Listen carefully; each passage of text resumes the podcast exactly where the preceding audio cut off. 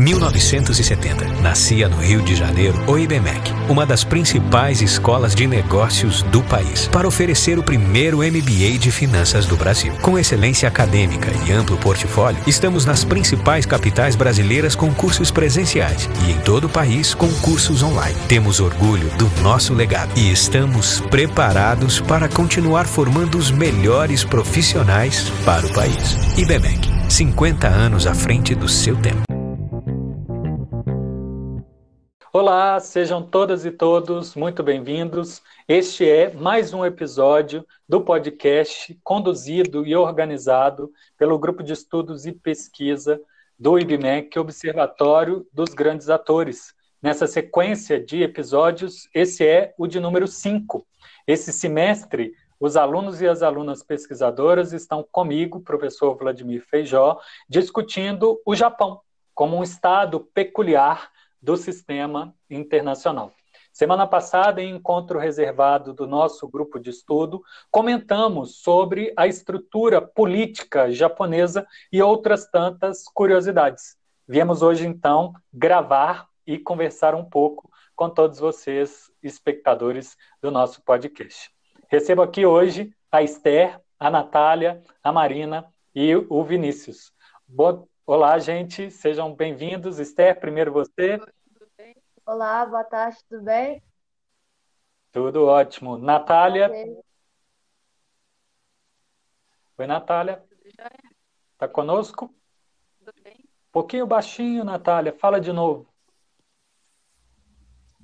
Oi, tudo bom. O seu som está um pouco metálico. Logo, logo eu tenho certeza que vai estabilizar. Marina, oi. Oi, tudo bem? Prazer, Vlad, novamente. Prazer. Vinícius, seja bem-vindo. Opa, Vlad. Boa tarde já, né? Isso. O Brasil está colaborando de novo. Isso, nosso boa tarde, bom dia. É, não tem condizência de exata com quem está ouvindo, mas vamos ser sinceros, né? Estamos gravando hoje, no dia 4 de novembro, e agora, por volta do meio-dia, a nossa gravação. Pois bem, gente, então vocês é, puxaram as discussões semana passada, comentando sobre mais detalhes do Japão, e hoje eu convidei vocês, né? Vocês se dispuseram a vir para contar com os nossos espectadores um pouco sobre isso. Vou conversar nessa sequência que eu convoquei vocês para a apresentação. Primeiro, Esther, você tem falado sobre o sucesso do Japão, comentamos lá sobre tecnologia e outras tantas coisas. Hoje eu acredito que o tema específico que devemos conversar é sobre o modelo de saúde do Japão em plena pandemia, né? Esse é um tema de muita relevância. E como que o Japão, os japoneses, né, o povo que mora lá, se beneficia desse sistema. É, o que, que você pode contar de sucesso e insucesso do modelo japonês? Então, é, a saúde é, no Japão é obrigação do governo, assim como a segurança e o lixo. As pessoas pagam por seu sistema de saúde através de impostos e taxas razoáveis. Então, o governo assume a responsabilidade de controlar os gastos. Basicamente, é, todos os residentes do Japão são obrigados por lei a ter seguro de saúde. Então, durante os anos de trabalho, a maioria das pessoas obtém esse seguro através de seu empregador. Então, é, é esse sistema é semelhante ao dos Estados Unidos, né, Vlad? Então, pessoas... É, é, um, é um sistema que a pessoa ela tem que se antecipar, contratar um plano né, de seguro, ela paga independente do uso, mas quando usar, certo, é, é, certa cobertura será bancada por esse seguro. Isso. Então, assim, é interessante falar também que é, é, todos os programas são regulados é, pelos mesmos fornecedores é, e são pelos mesmos preços. Então, eles, os preços não, não variam. Então, não pode ser negado às pessoas e a cobertura e as, e as doenças pré-existentes não fazem diferença alguma é, para o sistema. Então, o sucesso para esse sistema de saúde é que o governo regula todos os custos. Os hospitais do Japão devem ser organizados sem fins lucrativos que são administrados por Sim. médicos. É interessante falar também que é, eles são administrados por médicos, não por. É, como, é, como acontece no Brasil, né? É... Pois é, mas nos Estados Unidos, essa mesma administração de médicos, pela ausência de fiscalização ou parâmetros do governo nacional, tem elevado é, o custo dos serviços. Os médicos interessados em receberem boa remuneração têm se imposto, né, têm se dado é, direito a uma remuneração melhor, fazendo com que o usuário do sistema fique sobrecarregado. Já no Japão tem essa outra, os médicos administram, porém tem parâmetros para comprovar a eficiência do sistema para que não sobrecarregue o valor, né, por cima das empresas de seguro ou mesmo dos usuários finais, os doentes ou aqueles que queiram fazer consulta. É, e dependendo da renda da família e da idade seguro, é, de segurado, os pacientes pagam de 10% a 30% das taxas regulamentadas. Então, o governo é, paga a taxa remanescente. É, os gastos, é interessante falar também que os gastos com a saúde consomem apenas, apenas 8% do produto interno bruto do Japão. E a controle anual em, em quanto dos serviços cada cidadão pode receber, basicamente para impedir os abusos.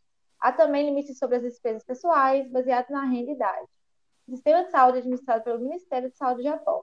E a cada dois anos, o setor de saúde, o Ministério da Saúde, negocia um preço fixo para cada procedimento e cada medicamento.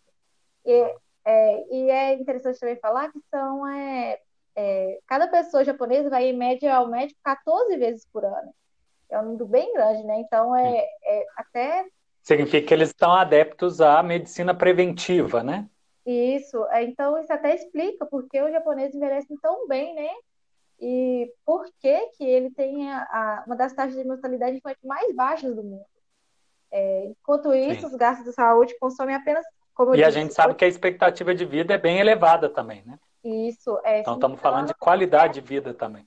Era, era 85 anos, é, as mulheres de Japão têm uma taxa de 85 anos. Em média. É isso, em média. Então, é, eu vou falar também sobre as falhas né, do sistema de saúde do Japão. Por favor, é muito importante. O modelo não pode ser replicado em qualquer lugar do mundo. Então, em vez de achar que está funcionando ótimo, vamos ver aí as reticências, né, o que talvez está deixando a desejar. Viu? Conta pra gente. É, como qualquer sistema, né, Vlad? O sistema de saúde do Japão também tem suas falhas, né? E para conseguir taxas mais altas, alguns médicos solicitam exames desnecessários, estadias prolongadas no hospital. É, muitos médicos ignoram algumas complexidades, especializações para se concentrarem nos primeiros cuidados, vendo os pacientes em um uhum. processo uhum. de linha de montagem que deixa pouco tempo para as perguntas. Então, é muito raro deixar um consultório médico, é, não importa o motivo da visita, ter algum tipo de prescrição, alguma recomendação para o retorno. É, a dúvida é sobre como este sistema de saúde irá sustentar-se em face do envelhecimento da população do Japão, né? Já que a população do Japão é, é tem envelhecido um ritmo muito, muito rápido, né, Lade? Então, o que a gente está falando é um risco de sobrecarga, né? Se hoje as pessoas que usam do sistema já alegam uma espécie de falta de contato humano serem lidados né, com o volume, porque tem outras pessoas na fila de espera, com mais pessoas envelhecendo, mais pessoas demandando tanto a medicina preventiva quanto a repressiva, o sistema ficar ainda mais sobrecarregado e isso ter consequências da piora de qualidade de vida, de expectativa de vida, de doenças cada vez descobertas apenas em estágios mais graves. Isso. Então estamos falando aí de atrair novos médicos, né, ou tentar de encontrar mecanismos preventivos alternativos. Lá também tem um problema que é que nem aqui no Brasil também, né? É, os médicos têm um problema em chegar ao interior do país, né? Mas eles têm feito vários Sim, é, programas para levar os médicos até de helicóptero para esses lugares mais afastados. Então, muitos médicos também... E o Japão tem um, um, uma fama de ser muito interconectado por trens e por estradas, mas ainda assim a questão de locais remotos ou economicamente inviável, né, de ter um médico da iniciativa privada naquela localidade, porque ele não teria um público muito grande, deixa pessoas a desejar. Preocupação legítima mesmo. É, então, no entanto, ao mesmo tempo, como no Canadá, no Reino Unido em outras partes do mundo é, desenvolvido, os cidadãos japoneses têm acesso à medicina moderna quando precisam e não simplesmente quando podem pagar, né? E é o que acontece com alguns, algumas pessoas né? Eles têm acesso só Sim. quando podem pagar, porque lá é bem caro, né? Lá, esse sistema de saúde. É. E mesmo quando tem acesso, muitas das vezes não dão a sequência, porque talvez foi capaz de pagar a consulta, mas não é capaz de pagar o exame, ou não é capaz de pagar o medicamento. Isso. É, então, no Japão é bem, é bem estruturado, né? São poucas falhas que a gente pode falar, é por isso que é o segredo da longevidade deles, né, Flávio? Só isso mesmo é o que a gente falou em episódios passados, né? Tentar viver uma vida equilibrada, viver não só do trabalho, mas tendo tempo para a filosofia de vida, para a reflexão religiosa, para a família, para o contato com a natureza, em especial uma natureza equilibrada, né? Com o mínimo de poluição que a tecnologia é capaz de fornecer. É. Muito bom. Muito obrigada, viu, Vlad? Obrigado, Esther. Eu que agradeço. Natália, conversa com a gente agora já que falamos de saúde, vamos falar de um outro tema de interesse de muitas pessoas, que é a educação. Frequentemente, quando a gente fala de japonês, a gente fala de excelência, a gente fala de tecnologia, mas a gente também fala, como comentamos em episódios passados, de um rigor muito grande, né? de uma tradição, de um senso de responsabilidade que gera, dentre outras coisas, uma estrutura social, familiar e de ensino rigorosa né, disciplina bem forte. O que, que você pode contar para a gente sobre a educação do Japão? Tem de fato essa imagem uma verdade ou é apenas mito?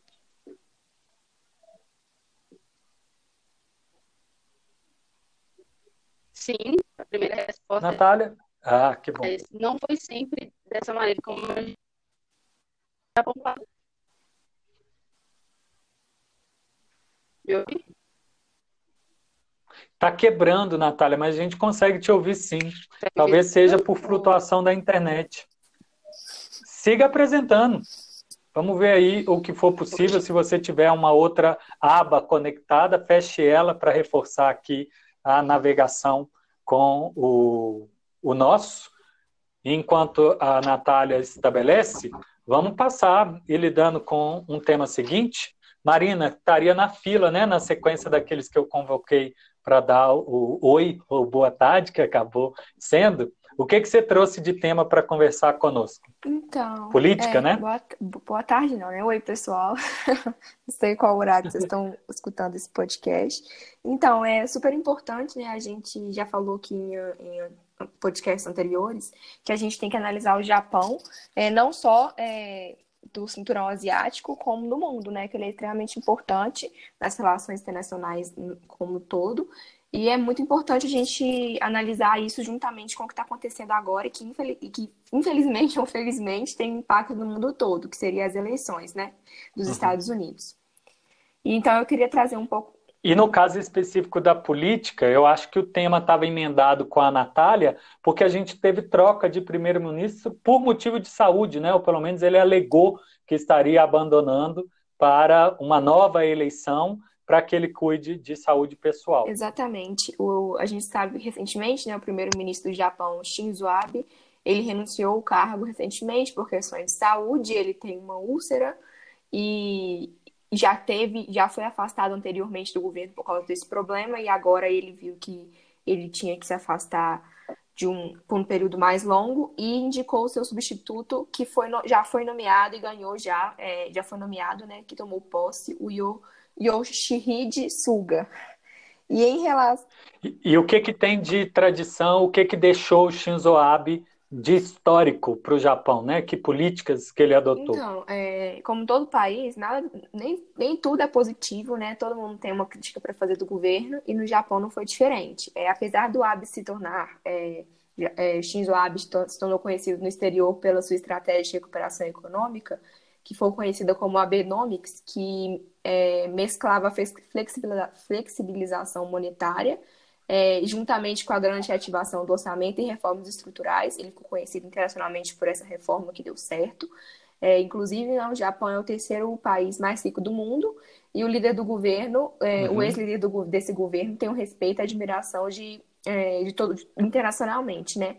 É, como ficou demonstrado também no último grande evento internacional, o G20. É, no ano passado, a gente teve várias declarações é, de vários líderes mundiais lamentando a sua saída. É...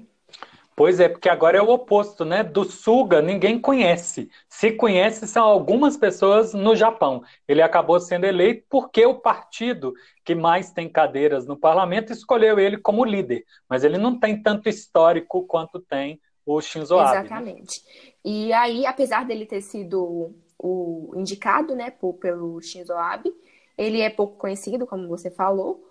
Porém, nessa gestão, é, o Abe, ele foi muito ele, ele foi um dos que bateram o recorde de o chefe de governo do Japão ocupar uma, o cargo por mais tempo. Longevidade. Né? É, foram quase oito anos uhum. no poder. E aí, nessa questão, nesse, nesse tempo, ele estabeleceu laços com o presidente dos Estados Unidos, né, o Donald Trump, e desagradou, desagradou totalmente países próximos como a China, Coreia do Sul e Coreia do Norte por conta do seu nacionalismo, né? Por conta do seu nacionalismo. É, e esse é um tema importante porque o Suga, ao montar o gabinete dele, dentre outras coisas, escolheu o irmão do Shinzo Abe para ser ministro da Defesa. Então, dando uma mensagem que, pelo menos nesse tema, pretende dar sequência ao governo anterior. Exatamente. É, apesar da popularidade, popularidade do Abe ter caído nos últimos meses, é, por conta da pandemia, né, que todo mundo, a maioria dos japoneses criticou sua gestão na pandemia, falaram que ele agravou a crise econômica é, enfrentada no país, é, trouxe, adotou medidas impróprias, é, ele ainda tem uma reputação boa, assim, durante o seu, seu governo, oito anos no poder, né? É, os desafios diplomáticos do novo, do novo ministro é muito, é muito importante, né? Mas ele diz que ele não deve, ele deve, ele afirmou em entrevista já que ele deve atuar para preservar a aliança com os Estados Unidos, que foi fortalecida na gestão do AB, né? E ele disse que o país é, já estava em recessão antes da pandemia do Covid, então ele meio que defendeu né, o AB em relação a isso, e que vai ser difícil pela recessão anterior do Covid e pela, é, e pela dificuldade que ele está enfrentando agora, mas ele disse que a postura do Japão com relação à China é, deve chamar atenção também no, em um momento que a opinião pública passou a ser mais rígida né, em relação a Pequim, por conta de, de políticas empregadas para conter a expansão do coronavírus e etc. Então, ele tem uma posição bem de que não vai mudar o governo é, que veio antes dele. Ele acredita que é muito importante permanecer com a, com a parceria com os Estados Unidos, né? Uhum. Na década de 70, o Japão era apontado como o emergente, aquele que tinha condição de ser a superpotência do século XXI. As coisas mudaram, o Japão já não é descrito como a potência emergente, é uma grande potência, mas o papel dele dentro do sistema internacional é diferente. É importante, né? O que, que o Japão precisa fazer para manter esse status ou para elevar o status, ou mesmo o que ele já fez para expandir a influência dele. Imagino eu naquele tipo de capability que os outros países têm e ele não podendo expandir militarmente, ele deve buscar provavelmente a economia, né, para formar aí um bloco de influência, uma zona de influência. Exatamente, Vlad. É, recentemente, o Japão, como os outros países, né, ele busca ser mais relevante no sistema internacional, porque agora a China foi apontada como possível é, superpotência, né, possível hegemon, e para as projeções futuras. E o Japão ele não quer perder espaço no sistema internacional. É, recentemente eu vi uma notícia que falou que o, Reino Unido e o Japão eles assinaram um, um acordo comercial bilateral. Inclusive foi nessa sexta-feira, é, dia 23 né, do mês passado, e foi o primeiro grande tratado pós-Brexit, que a gente pode chamar assim, né? Desse, desse tipo para Londres. Uhum. É, o acordo ele inclui setores que vão de, de, setores têxteis a novas tecnologias, passando por quês, autopeças e tal, e tem uma grande é, similaridade com o acordo que o Reino Unido tinha com a União Europeia, né? Então, é, o Japão diz que ele ele veio para substituir, meio que subst poder substituir a União Europeia nesse quesito, é, o acordo está longe. Está longe, é. né? Tem um problema logístico aí, mas pelo menos ele está se apresentando como um mercado que quer se integrar ao mercado Exatamente. britânico. É, esse acordo ele entrará em vigor ainda em 1 de janeiro do ano que vem, para coincidir com o final do período né, da transição da, com a União Europeia pós-Brexit, que teve início uhum. em 31 de janeiro, né, que como a gente sabe, é, o comércio entre o Reino Unido e o Japão totalizou mais de 30 bilhões de libras no ano passado, né? Então é um, é um comércio muito rentável. No entanto, é muito pouco é. comparado com o comércio entre Londres e a União Europeia. Então, a gente vale ressaltar que, por é. mais que o Japão esteja, esteja querendo, fazendo esse movimento, é muito difícil comparar com a parceria que Londres e que o Reino Unido tinha com a União Europeia. É, e esse movimento, sem dúvida, representa a vontade do Japão de se expandir no sistema internacional, né? Ô Marina, aproveitando que a gente já confessou que estamos gravando no dia de apuração da eleição dos Estados Unidos, traz um pouco disso aí, se os Estados Unidos é um parceiro relevante histórico do Japão, ocupou o país, exerceu bastante influência para a defesa do país, investiu bastante no Japão no esquema da Guerra Fria, né, para ter ali um bastião capitalista e do modelo bem sucedido para impedir a progressão né, do outro modelo naquela área. O que esperar de um novo mandato presidencial do Trump ou de um eventual mandato do Biden em relação ao então, Japão? Então, como a gente já tinha abordado nos primeiros podcasts, né, em relação à história do Japão e tudo mais, é, o Japão ele é dependente das forças armadas americanas desde o fim da Segunda Guerra Mundial, né? E é, o resultado das eleições americanas vai, vai influenciar diretamente sua política e sua postura no sistema internacional é, a relação de, é, entre Donald Trump e o ex-primeiro-ministro do Japão, o Abe, era muito próxima. Porém, agora que o Japão possui outro ministro, Sim. Yoshide Suga, é, os analistas políticos japoneses eles estavam avaliando que agora uma vitória republicana ou democrata não mudaria significativamente as, significativamente as relações públicas, econômicas ou diplomatas entre o Japão e os Estados Unidos. É, eles afirmam que não vai mudar muito, que, independente de quem ganhar, essa parceria vai continuar essa parceria vai se renovar, né, se mudar o presidente, se, se o Donald Trump não for, não for reeleito, mas que eles, deix, eles foram bem diplomáticos, assim, eles falaram que pode, vai, que o, a Sim. parceria entre o Japão e os Estados Unidos é, vai além do, do presidente, vai, vai além de quem está no comando. Então, Sim. isso foi deixado muito claro. E eu acho que também no caso dos, eu acho que também no caso dos Estados Unidos é um tema suprapartidário, que uma das ameaças mais importantes dos Estados Exatamente. Unidos é a China. China vizinho do Japão e como tal, os Estados Unidos precisa dessa parceria, né, desse grande esquema para juntos evitarem é, eventual Exatamente. expansão chinesa. Ou tentarem neutralizar. Né, então, né, ao mesmo tentativa. tempo que para o Japão não vai mudar muita coisa né, nessas relações diplomáticas e econômicas, vai mudar é, muito para a China, né? Então, assim, é, ali no cinturão asiático Isso. vai acontecer uma uma, uma reviravolta, mas o Japão sempre apoiando os Estados Unidos, os Estados Unidos sempre apoiando o Japão. Isso não muda, né? Então, continua meio que na mesma nesse, nesse sentido. É. Ótimo. Natália, você está de volta. Obrigado, Obrigada viu, Marina? Você. Eu acho que agora a gente pode dar tempo de conversar com os outros, né? Para ter um certo controle de tempo. Continue aí e faça a intervenção Beleza. sempre que quiser. Natália, volta a conversar para a gente então sobre esse modelo japonês que você dizia que nem sempre foi tão rígido quanto ao imaginário de ser hoje. Então, é, mais uma vez, é, é, explicando, é, o Japão passou por três grandes reformas é, educacionais e essa que eu vou, eu vou, dar mais ênfase é que aconteceu em 1978 e ela vem até os dias de hoje. Ah, então é a mais recente que dá essa fotografia que todo mundo conhece, né? Ou que pelo Sim. menos está no imaginário geral. Sim, ela, ela, foi sofrendo mutações, mas nada que tirasse é, a ideia central do, do modelo. É, hum. Quando ela foi, quando ela surgiu, é, o Japão estava passando por um período educacional, é, um período educacional conturbado e, e foi necessário desenvolver uma nova estrutura para atender às mudanças que estavam acontecendo.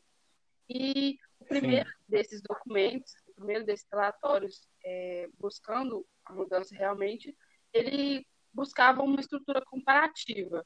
É, ele tinha como colo colocava é, os benefícios e os malefícios dos sistemas passados para tentar criar algo é, algo de fato melhor, não só tampar buracos é, ele queria realmente reestruturar todo o sistema. Então tem aquela lógica que a gente falou, ele é emergente, né? Ele está querendo fazer de tudo para ser referência no futuro. Então, na década de 70, tentaram não só tapar buracos, mas inventar alguma coisa que impulsionasse o Japão para uma excelência no período seguinte. Ótimo, sim, interessante. Sim, eu, eu vejo muito é, observar, observar tudo, que eles têm uma, uma coisa que eles não querem que, muitas mudanças. Eles querem algo concreto que possa ser, sim, melhorado no futuro, mas que não, não troque. Eles gostam de manter a essência do, do projeto, tanto que as reformas, elas não são revoluções, elas, elas apenas é, pegam o, o que está errado, o que não está atendendo mais a população, e, e transforma em algo que vai atender ali para o futuro, tanto no presente, mas pensando sempre no futuro, sabe? Sim, e, claro. E aí foi que é, eles tiveram um problema exatamente com os conservadores, porque é, eles tinham uma, um, grandes defensores do sistema existente, mas é, eles também tem, estavam tentando mudar pelo fato desse próprio sistema existente não estar mais atendendo a população. E, e onde é que aparece essa ideia de disciplina, de ordem, impecável, rígido?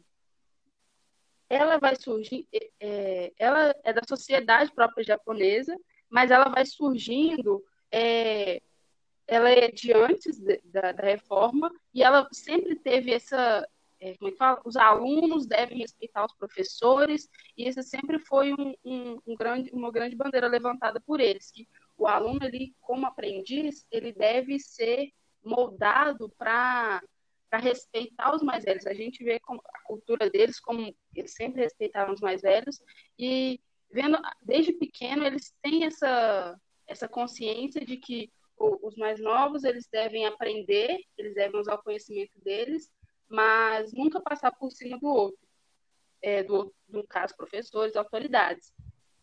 E, e é basicamente isso que, que foi explicado aqui. O, o, eu usei um, um artigo base e ele, e ele tratou da, da estrutura em si. Do, e, e nessa pesquisa comenta alguma coisa específica com outro país? Quem sabe o Brasil? É, o Brasil específico não, mas o sistema em si, ele teve muitas, é, não imitação, não foi imitado, mas ele foi baseado em sistemas tanto americanos quanto ingleses, franceses de, de ensino. E até uma parte que eu achei bem interessante, que eles colocam que os modelos é, estrangeiros, é, desses que eu citei, inglês, francês, alemães e americanos, eles foram modelos que foram eles foram satisfatórios por um período, mas não tanto quanto o japonês foi até agora, porque o japonês, ele, com quase 40 anos, ele se manteve. Mas os outros não, os outros apresentam lacunas e todos esses países que eu citei, França, Inglaterra, eles têm passado por reformas a fim de salvar o sistema educacional deles. E é isso que eles falam. O, o, os japoneses não, os japoneses propuseram, fizeram um, um modelo que não precisaria sofrer uma reforma posterior. Constante, não, né? não que de fato não precisou. Não que de fato não precisou, porque atualmente eles têm passado por algumas adaptações ao tanto à tecnologia, né, ao, ao século 21, as mudanças, hoje, hoje em dia as mudanças são muito mais aceleradas do que eram em 1970, 1980, mas nada muito diferente do que já era. Eles, é, como eu disse, no, como no começo, é, eles prezam pela, pela constância, pela continuidade do, do, processo, não perder, não simplesmente colocar de lado uma parte e criar do, do zero, entende? Até porque é necessário amadurecer o processo, você tem que calcular e verificar se está eficiente ou não. Muito bom, Sim, Natália. É... Obrigado. Eu vou ah, pode falar. Não, pode, pode continuar. Eu só ia... Não, eu ia convidar o Vinícius para interagir conosco também e conversar sobre o outro tema. Mas se tiver algum tópico que você queira complementar, por favor. Não, não, é, pode, pode chamar o Vinícius, tranquilo. Então vamos lá, Vinícius. Conta pra gente o que, que você vai compartilhar com os ouvintes. Boa tarde, Vlad. Qual é o tema? É, vou falar um pouco mais da organização política do Japão, o sistema adotado de governo, a divisão dos poderes. Eu peço desculpas em antecipado. Então comecemos pois por não. isso. tem divisão diferente? Além de executivo, legislativo e judiciário, tem alguma coisa para falar não, além não, disso? Essa aí seria a base comum, só tem alguns pequenos detalhes ali e aqui. Vou falar um pouco mais disso. Uh, Vlad, peço desculpas antecipadas ao ouvinte também, caso tenha algum barulho aqui atrás. Não sei se pode sair na gravação. Todo mundo entende.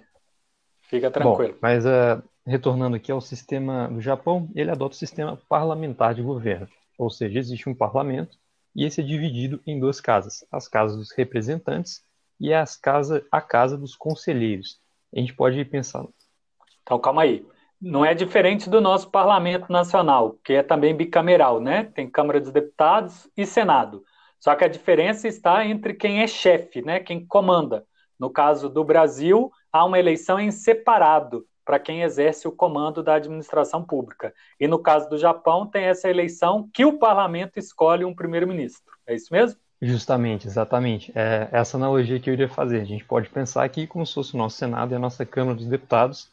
Até aí é bem parecido com o que a gente está acostumado. Um aí tem a precedência legislativa, né? todos os processos seguem uma ordem. Como você mesmo comentou, Vlad, eles é, adotam um sistema de eleição indireta para o chefe de governo seria o primeiro-ministro, ele é eleito Isso. diretamente uh, por todo o por toda a casa do povo, né, o parlamento.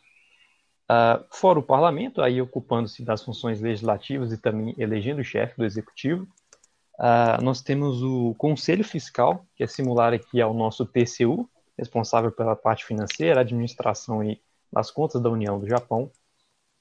Uh, para o ouvinte que não conhece, então ele é um órgão técnico com conhecimento de direito, de economia, de contabilidade, para dar apoio ao legislativo na fiscalização do braço administrativo, né, do gabinete do Poder Executivo. Isso, exatamente, exatamente. Em complemento a ele, temos a Suprema Corte, que seria aí a última representação judiciária do Japão. Uh, o seu chefe, ele, uma coisa interessante, Vlad, ele não é eleito pelos, pelos parlamentares, ele é indicado pelo imperador. Uh, ele pode até sofrer um processo ali de intervenção do parlamento, mas a palavra do imperador, digamos, é levada em conta na hora de escolher o chefe da Suprema Corte. Oficialmente a função é dele, né? E tem que se respeitar essa função tecnicamente é uma função que tem que ser confirmada, mas historicamente ninguém chegou a contestar, né? Não, que eu obtive aqui nas minhas pesquisas, a palavra do imperador sempre foi a última mesmo, na escolha. Pois é. E ele fica com o mandato por vida, né? Ele será presidente dessa corte enquanto ele for vivo. Ou é, como no Brasil, obrigado a se aposentar quando alcança certa idade. No Brasil, 75. Eles têm sim uh, esse, essa regra também de aposentadoria, né?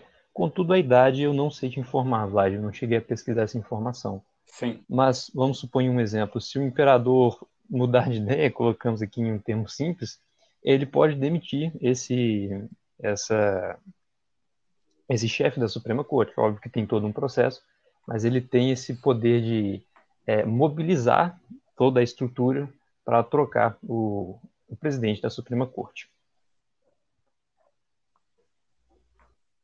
E os outros ministros da Suprema Corte, como é que são selecionados? São selecionados também, uh, esse eu não me lembro, Vlad, se não me engano, é por eleição indireta também. Lá nós. É... é eu acho que é o primeiro-ministro que indica, e aí o Senado, né, a Câmara Alta deles, tem que confirmar sim, sim. o nome. É quase que padronizado na maioria dos países. É a questão é assim. do voto de confiança, né? Bem lembrado, estava até para comentar disso. Isso. É, é o primeiro-ministro, vamos supor aí, atualmente não é mais, mas o Shinzo Abe, ele indicava ali ministros e o, o parlamento aprovava, dizia está ok, ou este aqui não, troca, e tudo isso era um processo aí bem, é, bem cauteloso. Isso, ele tem que ser é, responsável a fazer consultas preliminares antes de indicar um nome, porque se o nome que ele apoia não for confirmado, entra em crise de representatividade e podem, tanto ele quanto o parlamento, perderem o mandato. Né? O imperador pode ser convocado para decidir se tem eleições gerais antecipadas ou não. Vinícius, você tem alguma notícia se esse modelo político do Japão sofreu influências de outros povos? Questões externas é, geraram é, essa escolha ou se são elementos culturais internos que fizeram essa, essa prioridade, né, esse desenho ser desse então, jeito. Vlad, a gente pode dizer que foi uma mistura dos dois. É, esse sistema que hoje em dia é o, o adotado no Japão, o parlamentarismo, é, toda essa divisão entre ministérios, as eleições indiretas, isso tudo é uma herança ocidental. Ela surgiu a partir ali da interação uhum. que o Japão teve com os Estados Unidos durante a era Meiji, que foi a, a era em que foi escrita a Constituição atual do Japão, que fez essa divisão. Antes disso, eles adotavam. Mas os Estados Unidos não tem modelo parlamentarista. Sim, é, não só os Estados Unidos, o Ocidente em geral. É, Europa também, muito contato com holandeses era assim. É, o Japão recebeu bastante influência desejada, procurou holandeses, procurou franceses a aprender com eles, e junto dos Estados Unidos. E nessa parte de governo, aparentemente, como tem o caso do imperador, o modelo americano não seria a principal referência, Sim. Né? lógico. A gente pode é entender república. os Estados Unidos como um mundo ocidental aí, de forma bem generalizada, bem rude, Isso. mas é, a ideia de eleição direta, do povo escolher representantes, do judiciário ser um órgão técnico, isso pode ter sido inspirado do modelo americano. A discussão de ter Câmara Alta e Câmara Baixa, né, duas casas também pode ser do modelo americano. Mas a escolha do parlamentarismo, não. Uhum, de fato. Ah, ah, aí ia comentar antes, né? Anteriormente, como era esse sistema. Ele era um sistema, eu vou usar uma palavra aqui, eu não tenho certeza se ela vai estar precisa, mas era mais puxado para a autocracia. Existia um imperador que nele Sim. se concentrava ali todo o poder, até um poder religioso em algumas épocas, ligado a um lado espiritual no Japão. A partir do imperador Meiji, nós temos a dissolução dessa ideia, digamos assim, de fato, o imperador é, adquire só funções representativas, como é hoje em dia, e por vezes ali dá um, um, um, digamos, um palpite ou outro ali no parlamento, ou na Suprema Corte, ou na organização política. Boa. É, falar um pouco. Hum, pode, pode falar, por favor. Não, era essa mesmo. Se tem alguma coisa interna a influenciar, talvez na estrutura de organização política, partidos, quantos são, é, se é possível ter mais de um, se tem aí um histórico de continuidade ou, ou muda bastante? Sim, sim. Relativos aos partidos, nós temos atualmente, uh, que eu consegui adquirir nas minhas pesquisas, Vlad, são quatro que são bastante influentes. A formação de partidos no Japão é relativamente fácil, existem muitos partidos que têm representatividade local, mas acabam não conseguindo assentos ah, na dieta. Aqui, só esclarecendo, a dieta é o nome que eles dão ao parlamento, a dieta nacional. Toda, toda a estrutura tem esse nome diferente. Uh, atualmente nós temos o Partido Liberal Democrático do Japão, o Partido Socialista do Japão, o Partido Democrático do Japão e o Partido Comunista do Japão, uh, além de outros partidos menores como um chama Comieto, acredito que é assim que se pronuncia. Uh, nós temos aí, só para fins de curiosidade, é, este Partido Democrático Liberal é o que está no poder hoje em dia. Ele era tanto o partido do Shinzo Abe, quanto, me corrigem se eu estiver errado, mas pelo que eu ouvi falar, ele também é o partido do sucessor aí do Shinzo Abe, também faz parte. É, não é? É, é sim. É. É a mesma maioria que segue nas mãos do mesmo partido. Só que o líder pediu para sair, né? Então o partido escolheu uma outra liderança. O Sim, é, não tinha certeza de informação. Bom, bom confirmá-lo. E a oposição aí fica a cargo dos outros três partidos. Nós temos aí é, o Partido Socialista do Japão, Democrático do Japão. Esse de vez em quando se mostra, digamos aí, mais centrista. Ele alia-se a um, depois alia-se a outro, um partido mais pivotal uh, e os partidos menores que também podem constituir ou oposição ou situação.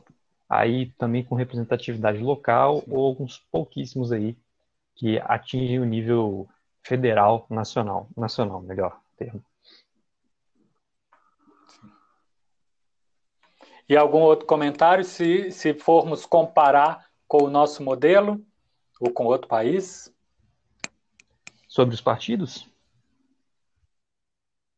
É, sobre o sistema ah, político do Japão, sobre a divisão okay. dos poderes. É mesmo uma questão final de encerramento. É, assim gostaria dizer. de comentar então, Vlad, um pouco sobre a questão de como funcionam as autonomias locais, que aí já é um pouco mais diferente do sistema que nós ocidentais estamos acostumados. Porque eles não são federação, né? Eles são um Estado unitário, mas que admitem governos subnacionais. Eles só não são como o nosso autônomo, né? De ter uma constituição, de ter eleição direta para todos os cargos, ou de ter competência já pré-determinada na Constituição. Sim, sim. Como Se você ela... pensar aí, não é igual aos Estados Unidos, que os estados têm bastante autonomia até para decidir leis. Uh, tudo ali segue uma base comum, mas vamos lá explicar um pouco mais. O Japão tem 47 prefeituras. Dessas 47 prefeituras, nós temos algumas subdivisões. Uh, nós temos 43 prefeituras, deixa eu conferir se é isso mesmo. Sim, 43 prefeituras que são, digamos, uh, seguem um modelo normal de administração. Nós temos um prefeito eleito, nós temos também assembleias locais, que são eleitas também por voto popular, até aí bem parecido com o que a gente está acostumado. Uma prefeitura que é chamada de metropolitana, que seria de Tóquio, justamente por Tóquio isso. A justamente por ser uma cidade muito grande, ela também segue uma regra um pouco diferente de como administrar é, seus tentáculos aí, que a administração dela chega. Vou tentar explicar melhor. Nós temos o governo central, digamos, de Tóquio, com o seu prefeito. Esse prefeito, ele pode indicar ministros que vão chefiar é, regiões administrativas. Então, como é muito grande, ele indica o ministro esse vai, por exemplo, ficar responsáveis por três regiões que são inclusas na região metropolitana de Tóquio, cada uma com o seu a sua assembleia eleita pelo povo. Não sei se deu para entender, acho que pode ter ficado um pouco confuso, me dá esse retorno, Vlad. Não, tá tranquilo sim. É diferente do nosso modelo, mas existe é, alguma similitude para quem entende do Distrito Sim. Federal. Para facilitar o entendimento, você pode pensar que há o prefeito de Tóquio Uh, abaixo do prefeito há os chefes locais, digamos, de cada administração, mas existe um Exato. meio termo entre esses dois, que seria esse ministro indicado, é, justamente para facilitar a administração de um lugar muito grande que envolve várias variáveis. O que mais? Agora, Vinícius, eu lembro quando a gente falou da Revolução Meiji, essas entidades foram criadas, não está no podcast, mas foi na nossa discussão, que o número de prefeituras era muito maior, era na faixa de 300, 330, eu acho, e esse número vem diminuído. É, e as discussões é uma revisão a título de eficiência administrativa, né, de corte de gastos. Em vez de ter uma sobrecarga de servidores, eles têm priorizado mais serviço, né, o um investimento maior para a população, em vez de simples Sim, representantes. Uma coisa interessante, Vlad, em complemento a isso, houve redução também na representação na dieta nacional. Nós tivemos aí uma redução, não vou lembrar o número, isso. mas os representantes, o número de representantes, tanto na Casa dos Representantes quanto na Casa dos Conselheiros, ele foi reduzido. Isso aí segue um sistema proporcional. Quanto mais populoso é o distrito eleitor, mais representantes eles têm. Mas o número geral foi reduzido também aí, seguindo na linha dessa, dessa política de redução, podemos dizer desburocratização, né, Vlad? Acredito que é um termo Pode, claro. Evitar sobrecarga de gasto, sendo que pode ser feito de uma forma é mais eficiente, por isso que é certo. desburocratizar. Isso não significa necessariamente perder representatividade, né? Aperfeiçoar não, a representatividade. Muito bom, Vinícius. Agradeço, assim como agradeço a Esther, a Marina e a Natália por ter contribuído para esse podcast. Gostaria de agradecer também a todas e todos os ouvintes por mais esse episódio, o quinto. Eu aguardo vocês nos episódios seguintes. Ainda temos programado alguns para falar sobre o Japão. Muito obrigado. Se quiserem também, não deixem de nos procurar nas mídias sociais, em especial no Instagram. Abraço forte, até a próxima. Com inovação no DNA e amplo portfólio educacional, o IBMEC tem orgulho do legado que deixou para o Brasil.